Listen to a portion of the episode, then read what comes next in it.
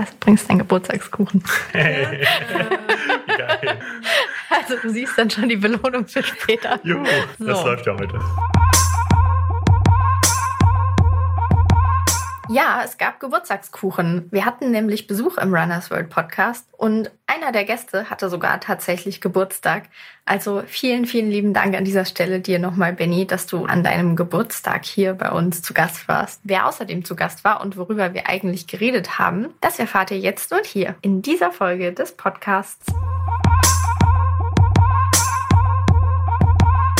Ja, dann sage ich mal herzlich willkommen hier im Runners World Podcast.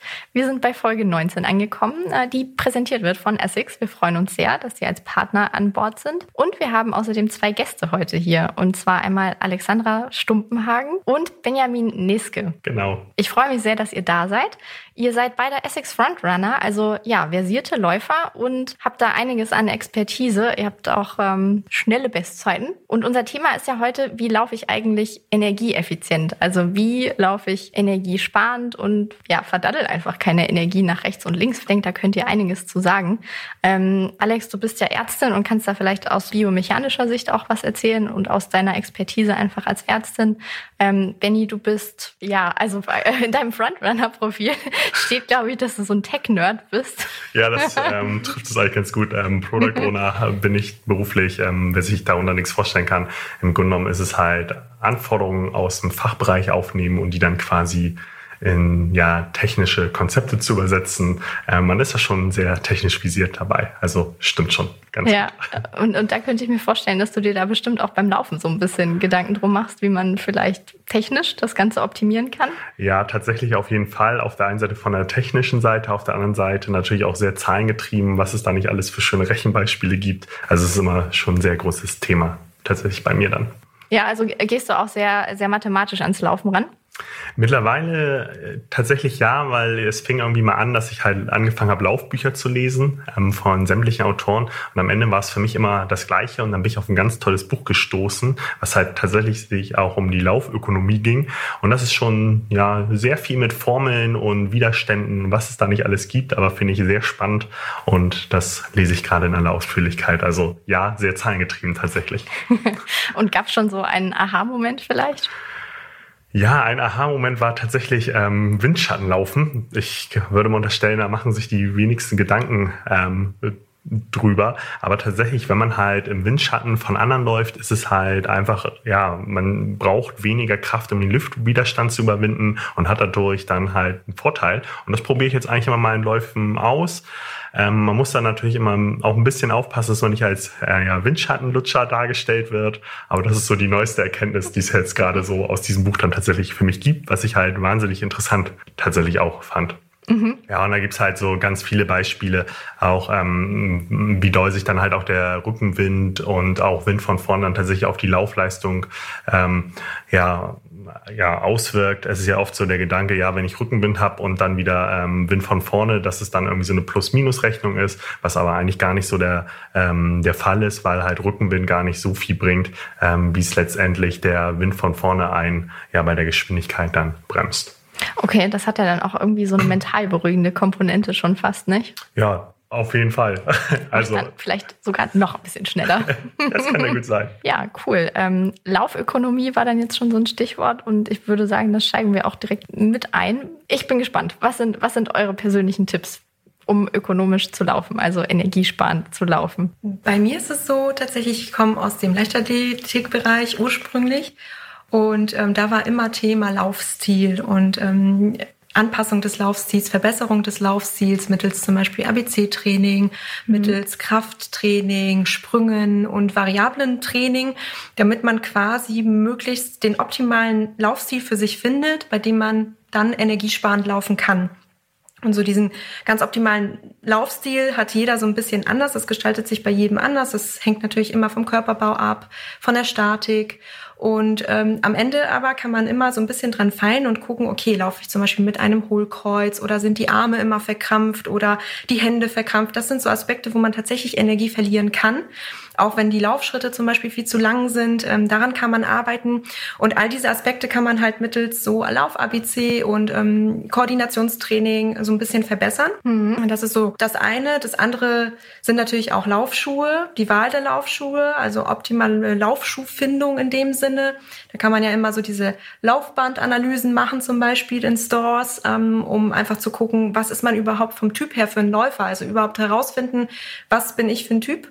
Was kann ich verbessern, beziehungsweise wo kann ich mir Unterstützung holen durch dieses ganze, ja, die Gadgets quasi, also die Schuhe mhm. in dem Sinne. Ähm, und wenn man jetzt nicht in den Store gehen möchte, habe ich auch irgendwie öfter mit Freunden schon gemacht, ist ja tatsächlich so ein Tipp, dass man auch sich einfach mal gegenseitig filmt beim Laufen. Äh, da sieht man dann, glaube ich, auch schon ganz, ganz viel. Also ich habe da bei mir früher ganz viel gesehen, dass ich zum Beispiel mit den Armen super viel geschlackert habe, wo man eigentlich schon, schon sieht, boah, da geht ganz viel Energie flöten nach rechts und links sowas vielleicht auch schon mal erlebt? Also ich persönlich vermeide immer tatsächlich solche Videos von ja? mir, weil ich es einfach nur schrecklich finde, wie das aussieht tatsächlich. ich glaube, ich habe auch nicht den ähm, besten Laufstil tatsächlich, ähm, aber es ist eine gute Hilfe und gerade ähm, mit den Möglichkeiten, die man heute hat, warum nicht? Und was halt einfach der Vorteil an den Selbstaufnahmen ist, du kannst ja ein Video anfertigen und kannst halt auch gleich sehen, was läuft schief, ähm, ja, darauf reagieren und dann halt anpassen, weiter trainieren und halt auch ja deine Erfolge quasi monitoren. Ähm, Finde ich eigentlich eine ganz gute Sache. Mache ich jetzt persönlich nicht so oft. Ich weiß nicht, Alex, machst du das ab und an mal? Ich habe das tatsächlich schon häufiger gemacht und vor allem fand ich die Slow-Mo-Funktion ganz wunderbar dafür. also ich habe es von A bis Z durchanalysiert, von Arme über Beine, über Füße und wie lande ich und ähm, ja, habe schon einiges bemerkt, wo ich dran ähm, gefeilt habe. Es ist immer noch nicht super perfekt, aber zumindest sehe ich Besserung und deswegen mache ich tatsächlich auch mal regelmäßig mal ein Video und lass mich mal von hinten von der Seite filmen, um zu gucken, okay, wo kann ich noch an diesem Laufstil arbeiten. Ja, ich habe ja schon gesagt, ihr habt auch schnelle Bestzeiten. Was, was sind aktuell die Ziele eigentlich? Mein großes Ziel ist aktuell, meine 5 Kilometer Bestzeit zu verbessern. Die liegt jetzt bei 21,14. Ich würde gerne eine 20 vorne stehen haben, ähm, später sicherlich auch eine 19. Ähm, und da werde ich in drei Wochen in Chicago an den Start gehen beim 5 Kilometer Lauf, wo ich dann gerne die Bestzeit knacken würde. Das ist so gerade mein Fokus. Ähm, ja, bei mir, ich überlege gerade, ich habe eigentlich so für gerade ja für nächstes Jahr das große Ziel, dass ich endlich mal einen Marathon unter drei Stunden laufen möchte. Ähm, Glaube ich, wird ganz schön knackig, aber das ist so eigentlich das, was ich mir jetzt so vorgenommen habe ähm, und worauf ich dann hintrainieren werde. Genau, und was ich halt, äh, was halt so ein bisschen dann so mal zweitrangige Ziele sind, ähm, ich mag es halt ab und an mal wirklich auch gerne schnell zu laufen und gerade dann mal so bei so einem Volkslauf ähm, auch vorne mitzulaufen, da hat man dann auch mal ja, nicht vielleicht ganz so starke Konkurrenz. Das ist dann auch immer ein, eigentlich so ein tolles Gefühl, was dann halt auch dabei so mitkommt. Mhm. Aktueller Marathonrekord 3,18,39 steht hier.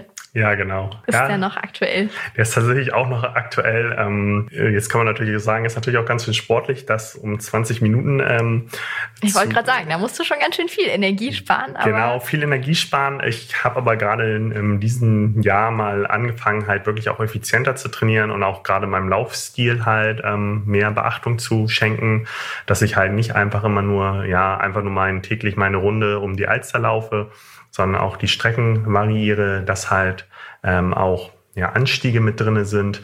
Tatsächlich ich eigentlich nach jeder Einheit ähm, noch ein paar äh, Lauf-ABC-Übungen mache, um dort halt auch sauberer zu werden und grundsätzlich jetzt auch das Thema ähm, ja, Stabilitäten ein wenig für mich entdeckt habe, um dann halt ein gutes Gesamtpaket ähm, zu schnüren, dass man halt nicht nur über diesen Trainingseffekt, sondern auch halt über diesen Lauf-Effizienzeffekt ja, dann halt die bessere Zeit erreichen kann. Hm. Alex, du meintest eben auch schon, Schuhe spielen eine wichtige Rolle. So, Laufschuhe sind natürlich in der Läuferwelt ein ganz großes Thema. Es gibt ganz, ganz viele und immer mal wieder gibt es auch große Innovationen. Asics hat ja letztes Jahr schon den Meta-Ride rausgebracht und jetzt kürzlich auch den neuen Glide Ride. Ähm, wir haben schon gesagt, ihr seid beide Frontrunner. Insofern hattet ihr auch das Privileg, diesen Schuh schon mal ausführlicher zu testen und zu laufen, glaube ich. Ja, also genau, die neue Lauf- äh, oder die neue Schuhinnovation von Essex ist ja der Essex Glide Ride. Und ähm, dieser Laufschuh ist quasi dafür konzipiert, dass man länger und ähm, weiter damit laufen kann, weil man energiesparend läuft. Mhm. Also der Schuh soll Energieaufwand reduzieren. Ähm, das vor allem bei der Abrollbewegung. Ähm, der ist so aufgebaut, dass er quasi, also wenn man reinschlüpft, dann hat man so ein bisschen das Gefühl, auf einer Wippe zu stehen, weil er einfach so eine ähm, gebogene Laufsohle bietet und ähm, vorne einen steifen Vorfuß hat. Und ähm, diese, diese Konzipierung ist quasi ja genau dafür gemacht, um ähm, bei der Landephase, wo wir quasi am meisten Energie aufbrauchen, ähm, genau da anzusetzen und da die Energierückführung quasi zu geben, dass man nicht so viel Energie am Ende tatsächlich aufbraucht. Und das ist ja auch in Zahlen wiederum ganz gut belegbar. Ne? Ich glaube, in den Laboren wurden da wirklich viele Messungen betrieben und um die 20 Prozent Energie, die man da spart. Vielleicht sagen wir gerade nochmal, wo, wo genau spare ich die denn eigentlich? Genau, die Energie wird ähm, vor allem am Sprunggelenk reduziert ähm, durch die äh, Landephase und durch die Abrollbewegung, die man dann macht.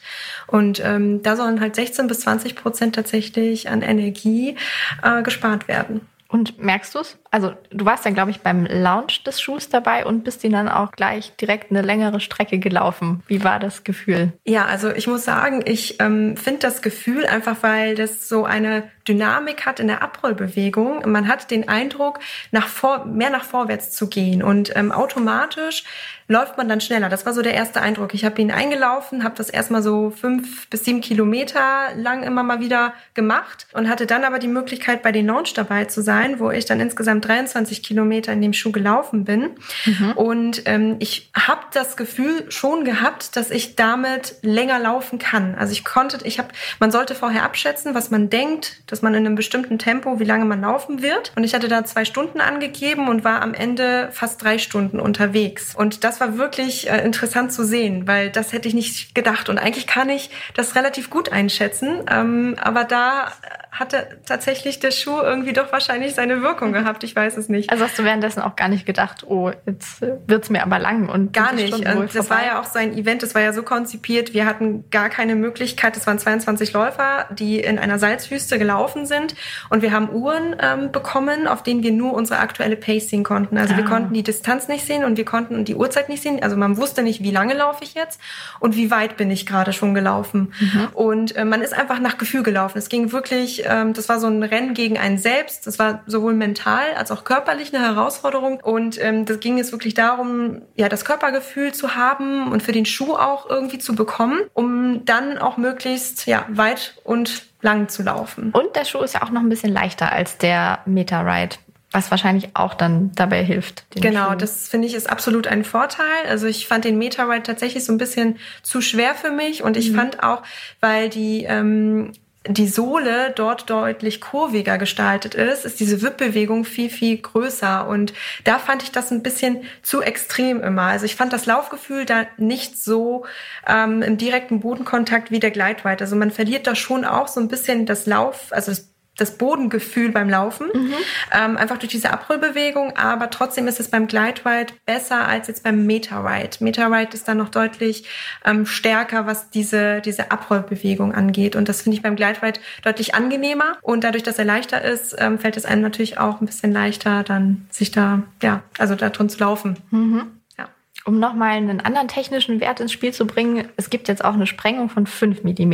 Der Meterride hatte eine Nullsprengung. Genau. Also sprich, ähm, die Ferse war gar nicht höher gestellt als der Vorfuß. Merkt man das denn beim Laufen? Ja, ich finde mal so ein bisschen so, ja, doch, man merkt es auf jeden Fall. Ähm, beim Meta-Ride fand ich halt, wie Alex das schon gesagt hat, so ein bisschen, es war irgendwie ein bisschen ein komplett anderes Laufgefühl auch. Ähm, auch ähm, durch diese Form konnte ich eigentlich so normal gehen, fiel dann halt schwierig. Und das habe ich jetzt tatsächlich beim ähm, habe ich beim Glide Rider ähm, eigentlich gar nicht das Gefühl, ähm, wo man einfach schon merkt, hier wurde der Schuh auch weiterentwickelt und fühlt sich tatsächlich bei mir am Fuß ähm, deutlich besser an. Ich weiß nicht, Alex, wie sieht's bei dir da aus? Also genau, ich finde auch beim Glide Ride ähm, ist das Laufgefühl besser als beim Meter Ride gewesen. Ähm, das genau, das liegt denke ich schon am Gewicht einerseits, an der Sprengung glaube ich aber auch. Also die 0 Millimeter beim Meter Ride habe ich schon gemerkt und ähm, das fand ich nicht so angenehm wie jetzt die 5 mm mhm. beim Glidewide tatsächlich, ja. Was seid denn ihr für, für Läufertypen? Also rollt ihr über die Ferse ab oder seid ihr eher Mittelfußläufer, Vorfußläufer? Ich bin äh, Mittelfußläufer. Teils auch Fersenläufer habe ich gemerkt, aber eigentlich ähm, eher Mittelfuß. Vorfuß natürlich klar, wenn man dann halt schneller läuft. Also wenn ich da wirklich die fünf Kilometer äh, so zügig laufe, dann, dann tendiere ich eher zum Vorfußlaufen. Aber insgesamt bin ich ähm, Mittelfußläufer. Und der Gleitwald ist tatsächlich auch eher was für Fersen- und Mittelfußläufer, was ja auch die meisten sind. Mhm. Also damit wird quasi breitbandig, ähm, werden viele Läufer abgeholt, ähm, um da diese Laufeffizienz zu verbessern. Genau. Ich bin tatsächlich der klassische ja, Fersenläufer eigentlich die ideale Zielgruppe für den ähm, Schuh. Ja, also das war halt hier in der Redaktion auch so das Echo der Testläufer, sage ich mal, dass eben alle, die so über die Ferse abrollen, wirklich gut mit dem Schuh klarkamen. Mittel- und Vorfußläufer vor allem erstmal ein bisschen äh, von so einem ungewohnten Gefühl berichtet haben. Ja, ja, ich glaube das auch. Also die ersten paar Meter waren bei mir tatsächlich auch so ziemlich ungewohnt. Und ich glaube auch, dass dieser oder dieser Schuh, der ich will jetzt nicht sagen zwingt, aber der äh, legt einem ja schon irgendwie so eine, so eine Abrollbewegung dann tatsächlich wesentlich deutlicher auf. Bei so einem klassischen Laufschuh, ja, da, ich sag mal, überspitzt gesagt, stampft man da einfach nur rein. Ja. Und hier wird ja noch ein bisschen dieses Abrollen tatsächlich über ähm, unterstützt, was man dann auch deutlicher merkt. Und automatisch ähm, muss man dann auch den Fuß gar nicht so sehr strecken, quasi dann bei der Landebewegung. Das kommt dann auch noch dazu, mhm. wo man ähm, auch irgendwo von dem Schuh eine Unterstützung bekommt. Ja. Also ist es dann so, dass der, dass der Schuh vielleicht wirklich nur fürs Laufen geeignet ist. Also mir fällt jetzt draußen auf der Straße so oft auf, dass wirklich viele Menschen mittlerweile Laufschuhe tragen. Würdet ihr den Glide Ride auch als Sneaker tragen oder geht es tatsächlich nicht, weil er einen zwingt zu laufen und zu rennen? Gute Frage. Ich lese tatsächlich manchmal so in den ähm, sozialen Medien auch, dass manche den halt auch als Freizeitschuh haben. Ja. Ähm, das finde ich ziemlich beeindruckend, weil ich persönlich habe immer so das Gefühl, ich laufe da halt wirklich wie auf so einer Wippe und würde den jetzt so als Freizeitsneaker nicht unbedingt anziehen. Bei mir ist es tatsächlich ein reiner Lauf. Schuh. Ja, und mir geht's da eigentlich auch genauso. Also ich hätte den nicht als Sneaker ähm, genutzt, sondern eigentlich wirklich als reiner Laufschuh, einfach weil durch diese automatische Abrollbewegung, die man erhält, ähm, man dazu tendiert, auch anders zu gehen. Also ich finde Laufen gar nicht so sehr, aber man geht in diesem Schuh anders und das Gehgefühl ist tatsächlich komplett anders. Also so empfand ich das. Ähm, und beim Laufen ist es doch nochmal ähm, irgendwie dynamischer und ähm, das passt halt auch eher viel besser zum Laufen. Du meintest ja eben auch, du machst es öfter mit der Videoanalyse von ähm, deinem eigenen Laufstil. Hast du das mal gezielt mit verschiedenen Schuhen getestet? und da einen Unterschied bemerkt? Ja, ich habe das tatsächlich schon ähm, mit einigen verschiedenen Schuhen gemacht. Also eher so diese Lightweight-Schuhe, die eher so für Wettkämpfe konzipiert sind und dann ähm, eher gedämpfte Schuhe für längere Läufe. Und ähm, da habe ich leichte Änderungen gesehen. Zum Beispiel bin ich dann eher ähm, in diesen leichteren Schuhen, weil ich automatisch, glaube ich, auch schneller gelaufen bin, eher in den Mittel- bis Vorfußbereich gegangen und mhm. ähm, bei den gedämpften Schuhen eher so Ferse Mittelfuß. Also ähm, da das habe ich vor allem so gemerkt. An sich aber der Laufstil grundsätzlich ist eigentlich ähnlich geblieben. Da habe ich jetzt nicht viel Veränderung gesehen. Und beim Glide Rides, bei diesem Event, wurden wir halt auch gefilmt. Und das fand ah. ich super spannend. Ich habe letztens das Video gesehen und ich fand, ich, also ich renne da schon ein bisschen anders, als ich es von mir kenne, muss ich sagen. Ich muss mir das nochmal genauer angucken. Das war nur so eine Minisequenz. Ähm, ich bin mal gespannt, ob ich da noch mehr Videomaterial zur Verfügung gestellt bekomme, um das mal so richtig zu sehen. Es kann natürlich auch am Untergrund mitliegen, es kann mit am Schuh liegen. Ich weiß es nicht genau, weil der Untergrund halt Salz war. Das war wie so Laufen auf Eis oder auf Schnee. Manchmal war das so wie äh, gerade frisch gefallener Schnee und manchmal war das wie so Eis ganz hart im Untergrund. Kann natürlich auch sein, dass es damit zusammenhängt, aber da bin ich echt anders gelaufen. So, ja. So ein bisschen, oh, wer ist denn das da in dem Video? Ja, so ein bisschen. Ich habe irgendwie kleinere Schritte gemacht, hatte ich den Eindruck. Und ähm, ja, also gut, wir mussten auch so eine vorgegebene Pace laufen. Das war so ein bisschen langsamer, als ich sonst laufe. Also da kamen schon mehr Aspekte zusammen. Deswegen kann ich das gar nicht jetzt auf den Schuh so äh, replizieren, aber trotzdem ähm, interessant zu sehen, einfach, dass man gegebenenfalls auch mit dem Schuh so ein bisschen anders läuft. Mhm. Ob jetzt besser oder ob das jetzt besser ist oder schlechter für die Laufökonomie, kann ich nicht sagen, aber ja, wer weiß. Mhm. Ich denke auf jeden Fall, was man halt durch einen Laufserie macht, ist ja auch mal einfach andere Trainingsreize zu setzen.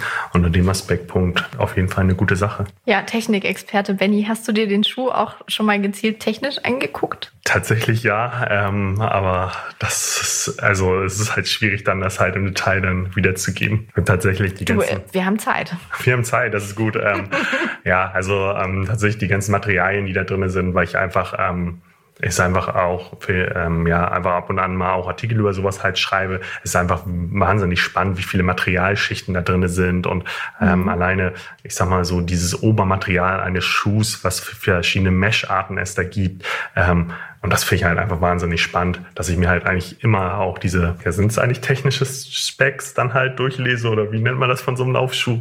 Ähm. Klar, klar, schon. Also so ein Laufschuh ist in sich ja schon was sehr Technisches. Ja. Mittlerweile, muss man sagen. Es gibt ja einfach mittlerweile so, so viele. Ja, das unterschätzt man halt dann auch tatsächlich auch immer, was wirklich da für eine Technik drinsteckt und auch an dieses Material.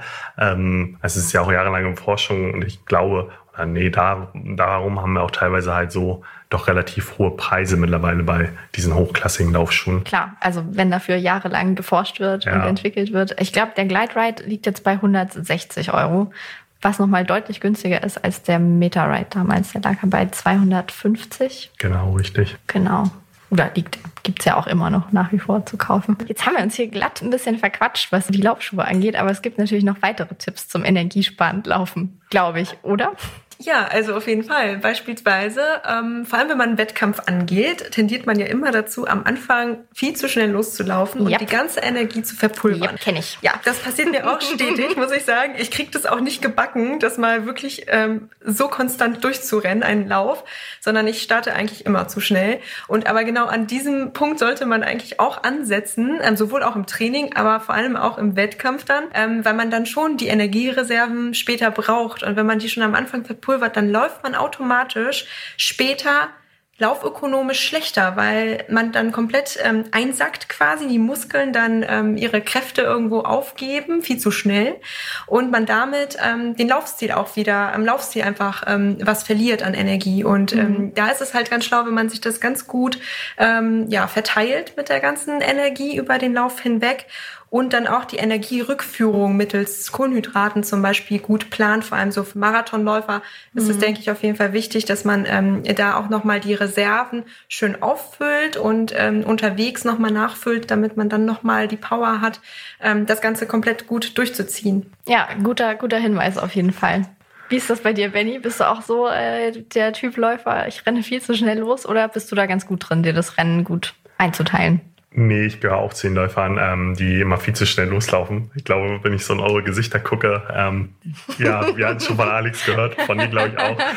Ja, ich glaube immer, das ist, zeichnet uns ja auch irgendwie so aus, weil Laufen bringt dann halt einfach Spaß und dann ist endlich dieser große Tag und diese besondere Atmosphäre. Man steht an der ähm, Startlinie und dann erfolgt der Startschuss und dann geht's halt einfach los. Ähm, ja, ich glaube, das ist einfach, oder es ist einfach ein Lernprozess und ich versuche mich dann tatsächlich auch immer zu bremsen, weil ähm, wie Alex ja eigentlich schon meinte, im Grunde genommen, du läufst halt viel zu schnell los und dann merkst du halt einfach relativ schnell, oh, das war jetzt vielleicht doch nicht das Beste. Und dann hast du vielleicht noch die Hälfte dieses Laufes vor dir und eigentlich sind dann so ja, die, die zweite Halbzeit immer ziemlich anstrengend. Und ich versuche mich dann immer tatsächlich daran zu erinnern, nicht zu schnell zu laufen und sag mir dann lieber, ja, wenn dann die erste Hälfte gut geklappt hat, dann kannst du ja auf der zweiten Hälfte immer noch schneller werden. Und das funktioniert dann eigentlich immer relativ gut. Ähm, oder dass man sich halt auch gerade am Start jemanden raussucht, wo man denkt, okay, der könnte jetzt vielleicht mein Tempo laufen mhm. und dann erstmal ein bisschen ähm, hinterherläuft und einfach mal guckt, ist es heute mein Tag und dann halt hinterher ja, noch schneller ins Tempo einzusteigen.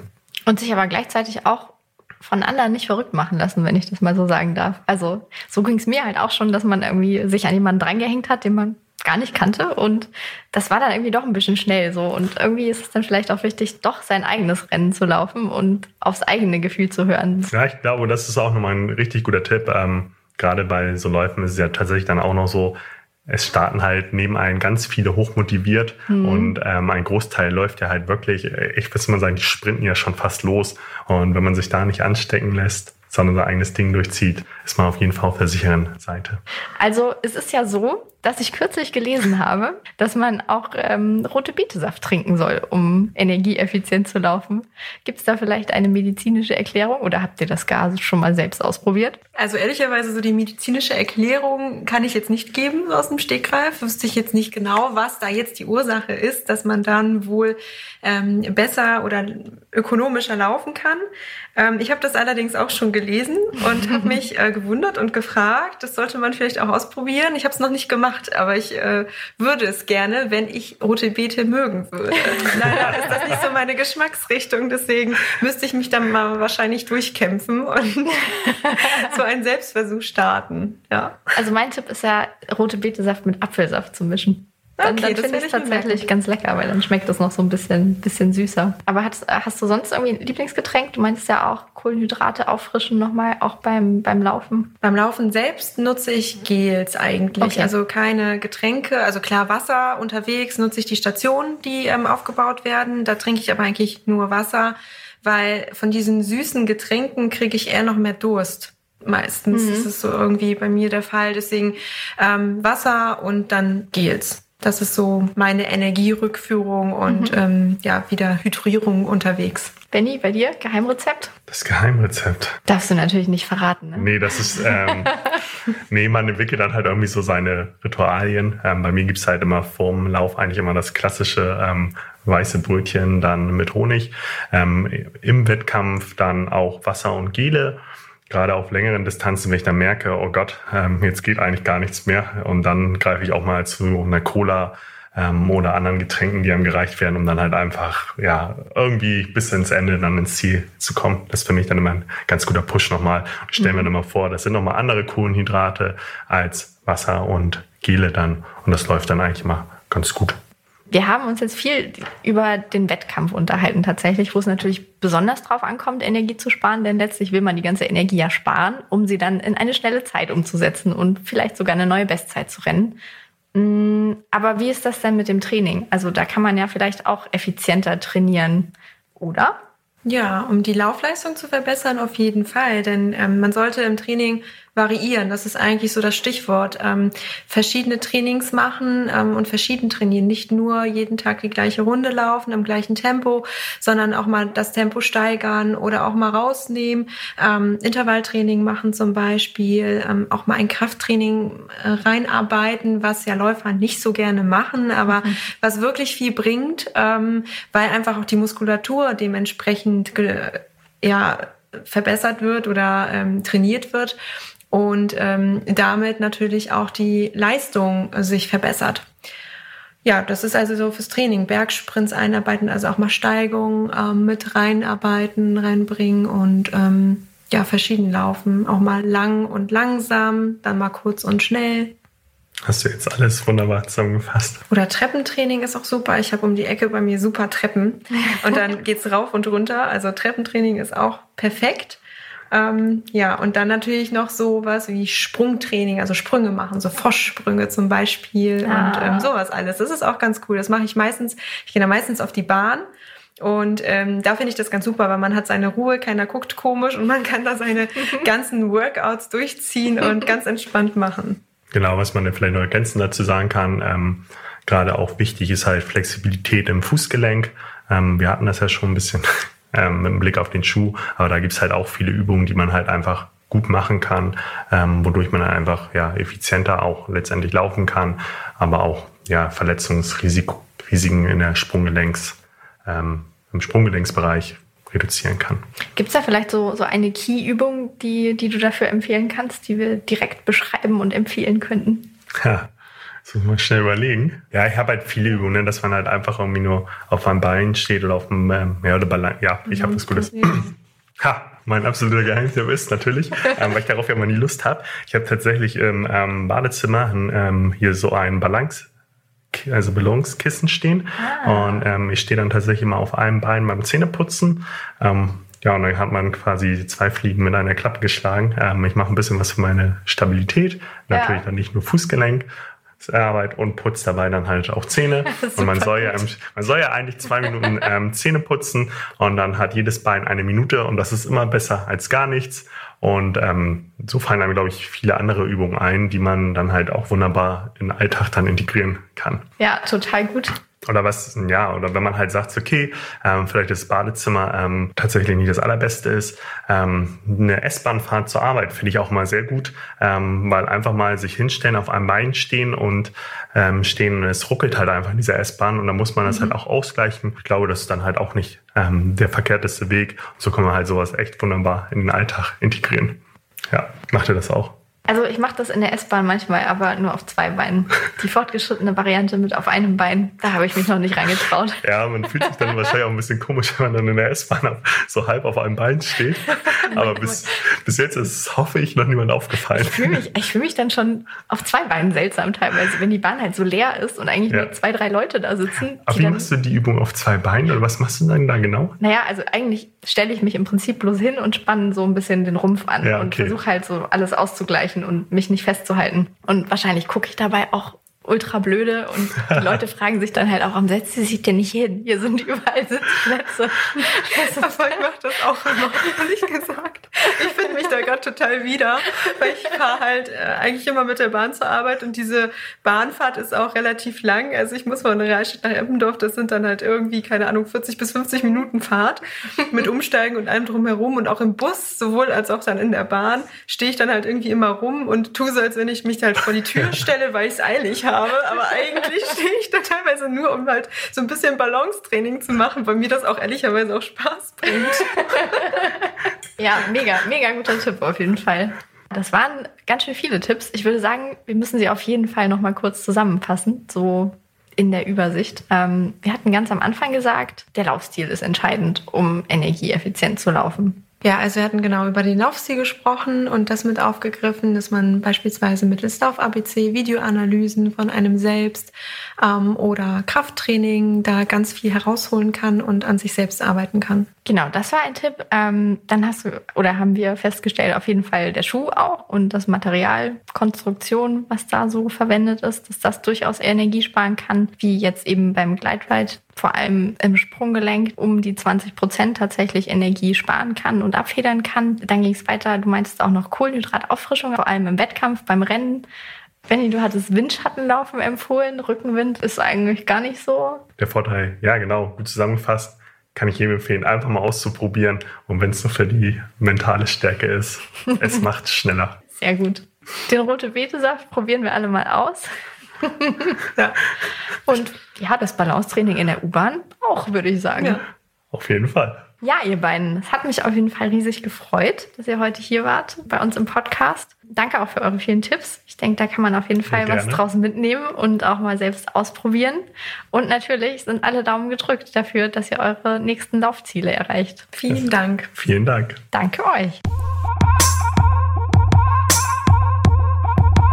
Das Thema Laufökonomie und Energieeffizienz ist natürlich hier bei uns in der Redaktion quasi Dauerthema. Und unsere Praktikantin Aurelia hat sich deshalb mal das Mikro geschnappt und mit unserem Redakteur Urs Weber darüber gesprochen. Und was den beiden zu dem Thema eingefallen ist, das hört ihr jetzt. Hallo, liebe Aui. Hallo, lieber Urs. Schön, dich hier zu treffen. Und wir reden über das Thema Laufökonomie. Laufökonomie?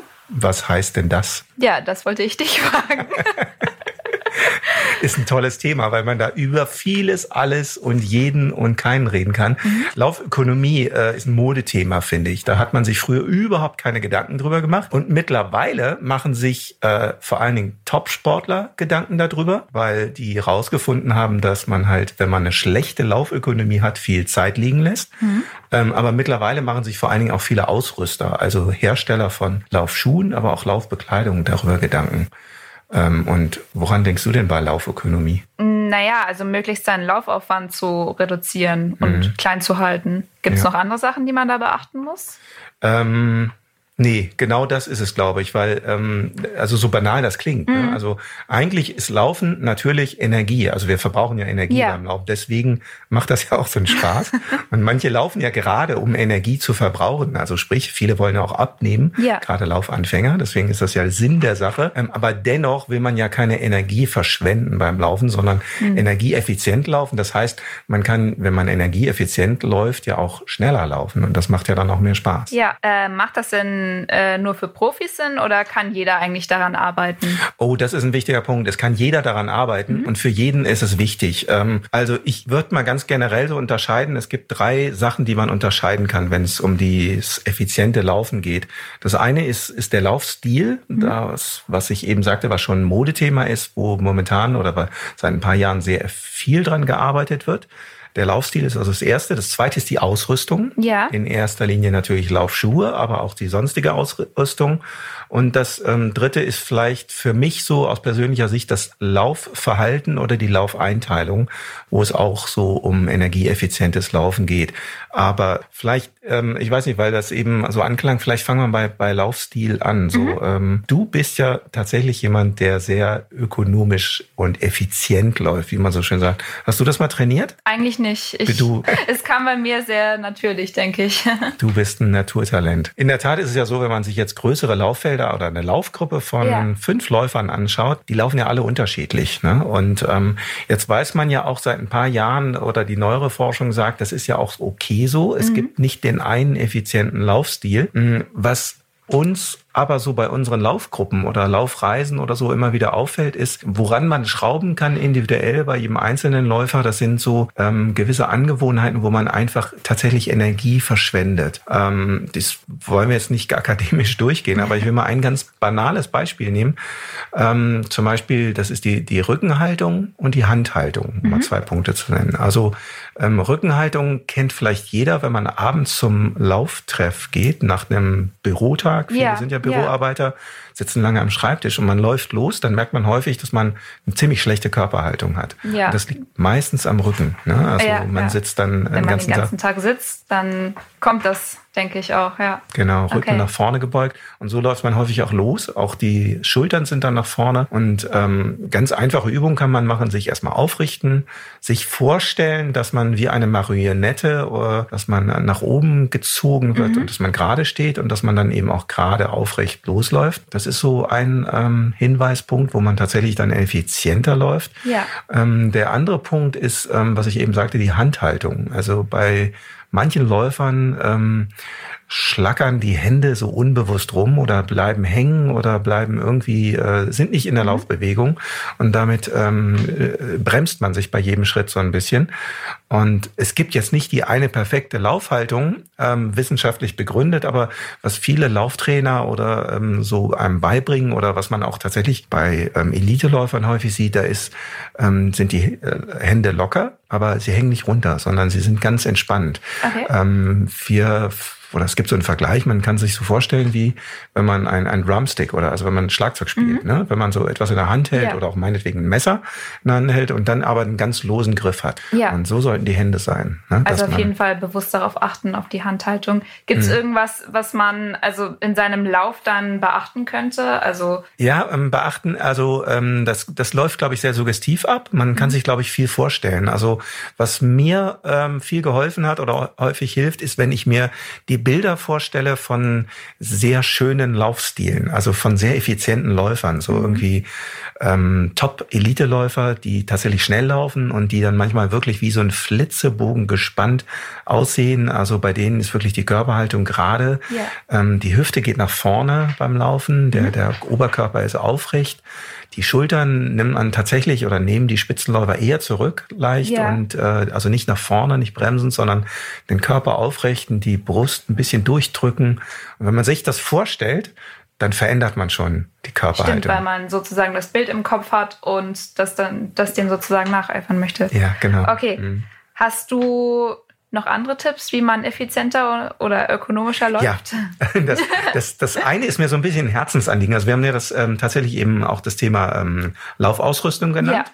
Da ist natürlich das eine große Thema, was eben die Kollegen auch schon besprochen haben, das ähm, oder noch besprechen. Das große Thema ist die ähm, Energie Rückgewinnung oder die Energieeffizienz, die durch das Material kommt, in erster Linie durch die Laufschuhe. Da hat es ja in den letzten fünf Jahren, würde ich mal sagen, eine kleine Revolution gegeben im Laufschuhbau durch die Verwendung äh, moderner Materialien und ähm, auch moderner Konstruktionen. Mhm. Also ähm, Stichwort ist hier das ähm, expandierte thermoplastische Polymer. Das sind also diese neuen PU-Stoffe, Polyurethane, die ähm, sehr energetisch sind. Das heißt, die, die werden zusammengepresst und ähm, geben dann die Energie wieder zurück. Ah, okay. Da sage ich ganz offen dazu, auch mit einem leichten Unterton der Kritik. Ähm, das funktioniert nicht alles so, wie manche Hersteller das beschreiben. Mhm. Also da gibt's dann so schöne Vergleiche, wenn so eine Kugel dann auf so eine Kunststoffmatte fliegt und dann wieder 30 Zentimeter hochfliegt, obwohl sie nur aus 20 Zentimeter ja. äh, geworfen wurde. Der Körper ist keine Kugel, das mhm. funktioniert anders und auch die Energierückgewinnung funktioniert anders.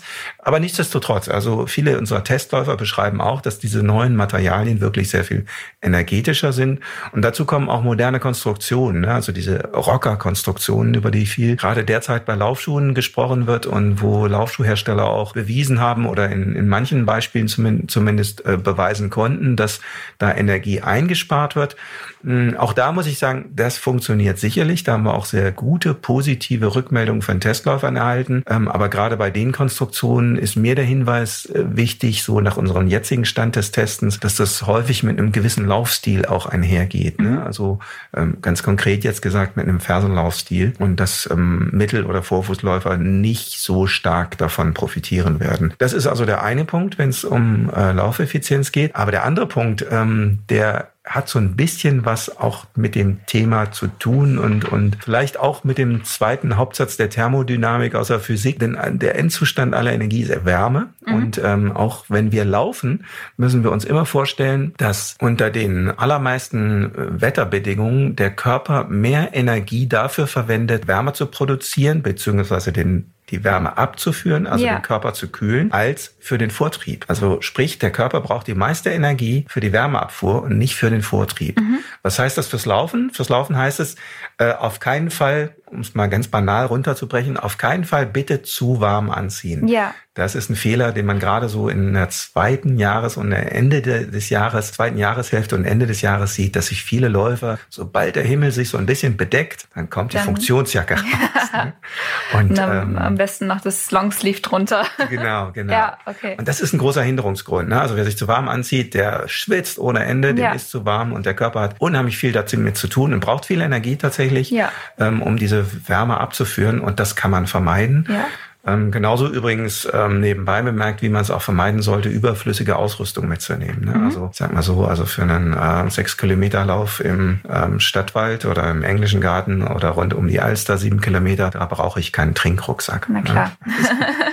Sowas, da kann man auch Energie sparen. Ja, alles klar. Also das waren jetzt die, die Ausrüstungsthemen. Ich meine, das ja kann man ähm, weit ausführen. Aber eben der, der andere Punkt, der mir noch, äh, noch wichtig wäre bei Energieeffizienz, ist ähm, die Einteilung des Laufens. Mhm. Das gehört auch zu dem Thema dazu. Ne? Energieeffizient laufen heißt auch, ähm, wenn man gerade, wenn man Langstreckenläufer ist, man muss sich eine Distanz gut einteilen. Ne? Das weiß jeder, der mehr als, ähm, weiß ich nicht, die 15 oder für 42 Kilometer Runde ja. läuft. Je länger die Strecke läuft, desto bewusster wird einem das. Aber es muss einem auch bewusst sein, wenn man die abendliche 5 Kilometer Runde macht. Ne? Also Klar. Energie einteilen heißt, das, den Lauf sinnvoll einzuteilen. Also sprich, tatsächlich langsam loszulaufen. Mhm. Äh, und dann, wenn man Lust hat, kann man später nochmal irgendwie einen drauflegen, ja. so in der, im letzten Drittel des Trainings, wenn der Körper schön aufgewärmt ist. Aber ähm, für ein energieeffizientes Laufen gehört es eben auch dazu, sich gut einzuteilen, richtig einzuteilen. Und äh, ich meine, das hat natürlich was letztendlich mit Erfahrung zu tun mhm. auch. Ne? Klar. Und, äh, aber auch da ist wieder ein gutes Beispiel, ähm, die, die Spitzenläufer. Also äh, jeder der, ähm, weiß nicht, da gibt's eine Leiter von Namen. Wenn, wenn man mal mit Paula Radcliffe gelaufen ist oder mhm. jetzt aktuell von den Spitzenläufern, ähm, hier Eliud Kipchoge, der äh, Weltrekordläufer im ja. Marathon, ne, mit dem kannst du als Hobbyläufer mitlaufen. Ne? Der macht vieles. Seiner Trainingseinheiten startet der im Sechs-Minuten-Tempo. Mhm. Da kannst du mitjoggen. Ne? Ja, klar. Sieht nach einer Das Viertelstunde dann anders aus, aber Ja. so fangen die an. aber das ist energieeffizient. Ne? Also den Körper langsam darauf vorbereiten und wenn man dann nachher will, vielleicht nochmal einen drauflegen. Ich kann mich damit sehr gut identifizieren, weil ich auch meistens viel zu schnell loslaufe und mir ins Gedächtnis widerrufen muss, wenn du jetzt länger laufen möchtest, geht, Mhm. musst du, musst du einfach langsamer anfangen. Dann hältst du auch bei den, also in der Mitte der Strecke sozusagen länger durch und Ja. kannst auch da schnell laufen. Ja, genau. Echt? Geht das dir auch so? Ja, mir geht das tatsächlich so. Übrigens ähm, ja, auch tatsächlich eher ein typisches Männerproblem, sagt man. Ja? Ja, das, äh, es gab sogar mal eine, eine Studie oder eine Untersuchung von der Sporthochschule Köln, die das untersucht haben und das vor allen Dingen aber auf die Problematik des Themas hingewiesen haben, weil die nämlich herausgefunden haben, dass tatsächlich viele oder die allermeisten Hobbyläufer ähm, zu schnell loslaufen, aber auch ganz allgemein äh, das Trainingstempo im Durchschnitt zu hoch ist. Und äh, ich finde da in der Hinsicht tatsächlich den ähm, aktuellen Beitrag, den wir im Oktoberheft haben von Runners World, sehr aktuell mit diesem Hinweis aufs 80-20-Training. Ne? Also dass man ja. 80 Prozent seines Trainers, seiner Trainingsläufe tatsächlich im sehr ruhigen Dauerlauftempo machen sollte und ähm, das vielleicht sogar ähm, auch dann mal trainieren sollte oder für sich selber austesten sollte, wie langsam das eigentlich ist. Ne? Ja, das ist. Und äh, das ist, glaube ich, tatsächlich auch so eine allgemeine ältere Trainingsweisheit, dass ähm, viele Läufer eben sich nicht genug pacen. Also sprich, die machen die langsamen Läufe nicht langsam genug, sondern zu schnell. Genau. Aber die schnellen Läufe auch nicht schnell genug. Ne? Also Ja. an beiden Enden fehlt es da so ein bisschen. Und Okay. wenn man dann die Mitte trifft oder eben beide Pole richtiger trifft, dann hat man auch was in Sachen Energieeffizienz getan. Ja, So, und dann lass uns jetzt mal an. effizient laufen gehen, würde ich Ja, sagen. auf jeden Fall. Okay, starten wir.